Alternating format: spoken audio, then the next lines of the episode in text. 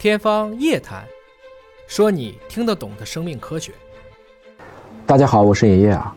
我们都知道李白号称诗仙，斗酒诗百篇。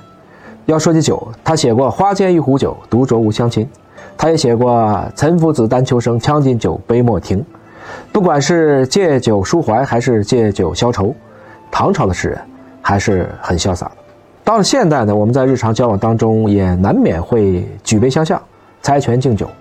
要知道，唐朝的酒了不起，就是十几度的米酒，而今天的酒，因为咱们有了蒸馏技术，动辄四十五十六十度，所以往往会一醉方休。长期如此呢，这酒就成了穿肠毒药。包括饮歌呢，有一段时间也是不堪其扰，不仅仅让胃不舒服，更重要的是这种宿醉会引起肝脏的损害，影响咱们的身体健康。饮酒为什么会伤肝呢？这还是要从它的代谢原理来分析。酒精进入到人体后。需要经过肝脏将其逐渐的降解，具体来讲是要把乙醇代谢成乙醛，乙醛再转化为乙酸，逐步排出去。这个中间有一个重要的中间产物，就是乙醛，它呢是一种有毒的物质。如果您喝的酒太多，基因又不行，肝脏负担太大，也就是说，不管是乙醇脱氢酶、乙醛脱氢酶这两个都不能高效的表达，那么特别是如果乙醛的积累。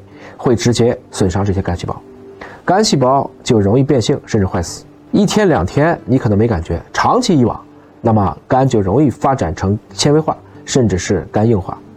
而喝酒脸红的人呢，则是因为这个乙醛代谢慢，乙醛入到毛细血管以后，血管扩张，因此就出现了这种脸红。其实脸红的人呢，身上可能也红了。大家看到身边有亲朋好友啊，酒喝的脸红，一定不要觉得他酒量大。反而是你要知道，哎呀，这个乙醛脱氢酶可能不行，咱呢还是尽量的劝他放下酒杯。当然，即使不喝酒，如果肠道菌群失调，比如说有些微生物它能产酒精，那么这种情况下就变成了酒不醉人人自醉，肠道本身也变成了一个啤酒的发酵罐，在源源不断的会产生酒精，会诱发一些所谓的非酒精性的一些脂肪肝或者是肝炎。归根结底呢，尹哥。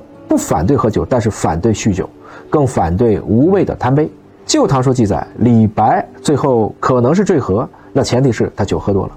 所以，兴起之时小酌几杯，也可以与尔同销万古愁。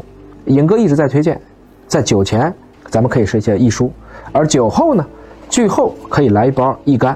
这个是华大营养优美达的一个新品，让肝脏的负担会更小一点。可以更安心，毕竟呢，里面可是添加了一株乳双歧杆菌，是可以去改善酒精性脂肪肝造成的伤害的。您有哪些劝身边的人少喝酒的妙招呢？欢迎在评论区里留言探讨。